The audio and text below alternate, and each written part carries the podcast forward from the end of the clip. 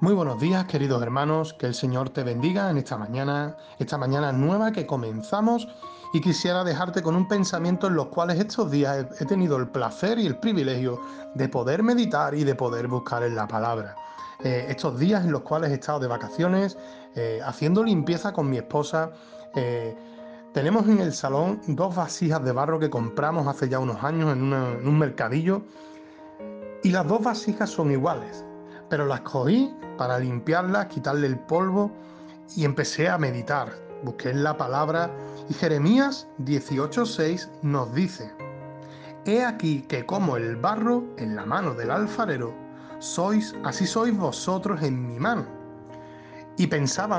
En cómo el alfarero va moldeando, cómo va dándole forma, cómo va trabajando ese barro, ¿no? Ese, ese barro que, que no debe de, secarse. O sea, hay que ir mojándolo poco a poco para que ese barro no se seque, porque una vez secos, ese barro ya no se deja moldear.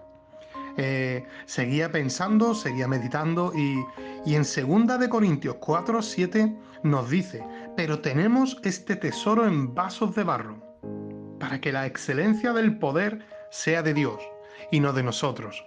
La cuestión es que no podemos gloriarnos en nada de lo que nosotros hagamos porque somos hechuras suyas. Hemos sido creados a su imagen y semejanza y a día de hoy el hombre ni ha podido ni podrá hacerse a sí mismo ni llevar su propia vida al estilo que él quiera, sino que es tenemos una total dependencia de lo que Dios hace por nosotros. Dios sigue siendo Dios y el hombre no es nada, hasta que no viene Dios y sopla aliento de vida. Dejamos Dejemos que Dios siga moldeando nuestras vidas, dejemos que Dios siga haciendo a la perfección nuestra, nuestra, nuestra obra, esa obra perfecta que algún día terminará, pero para ello debemos de estar bajo la cobertura de Dios y, y, siendo moldeables, o sea, dejándonos moldear para que Dios siga haciendo su obra en nosotros.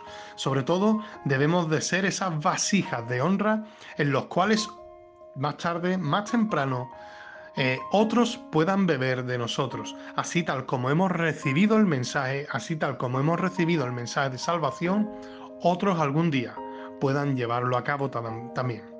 Que el Señor te bendiga.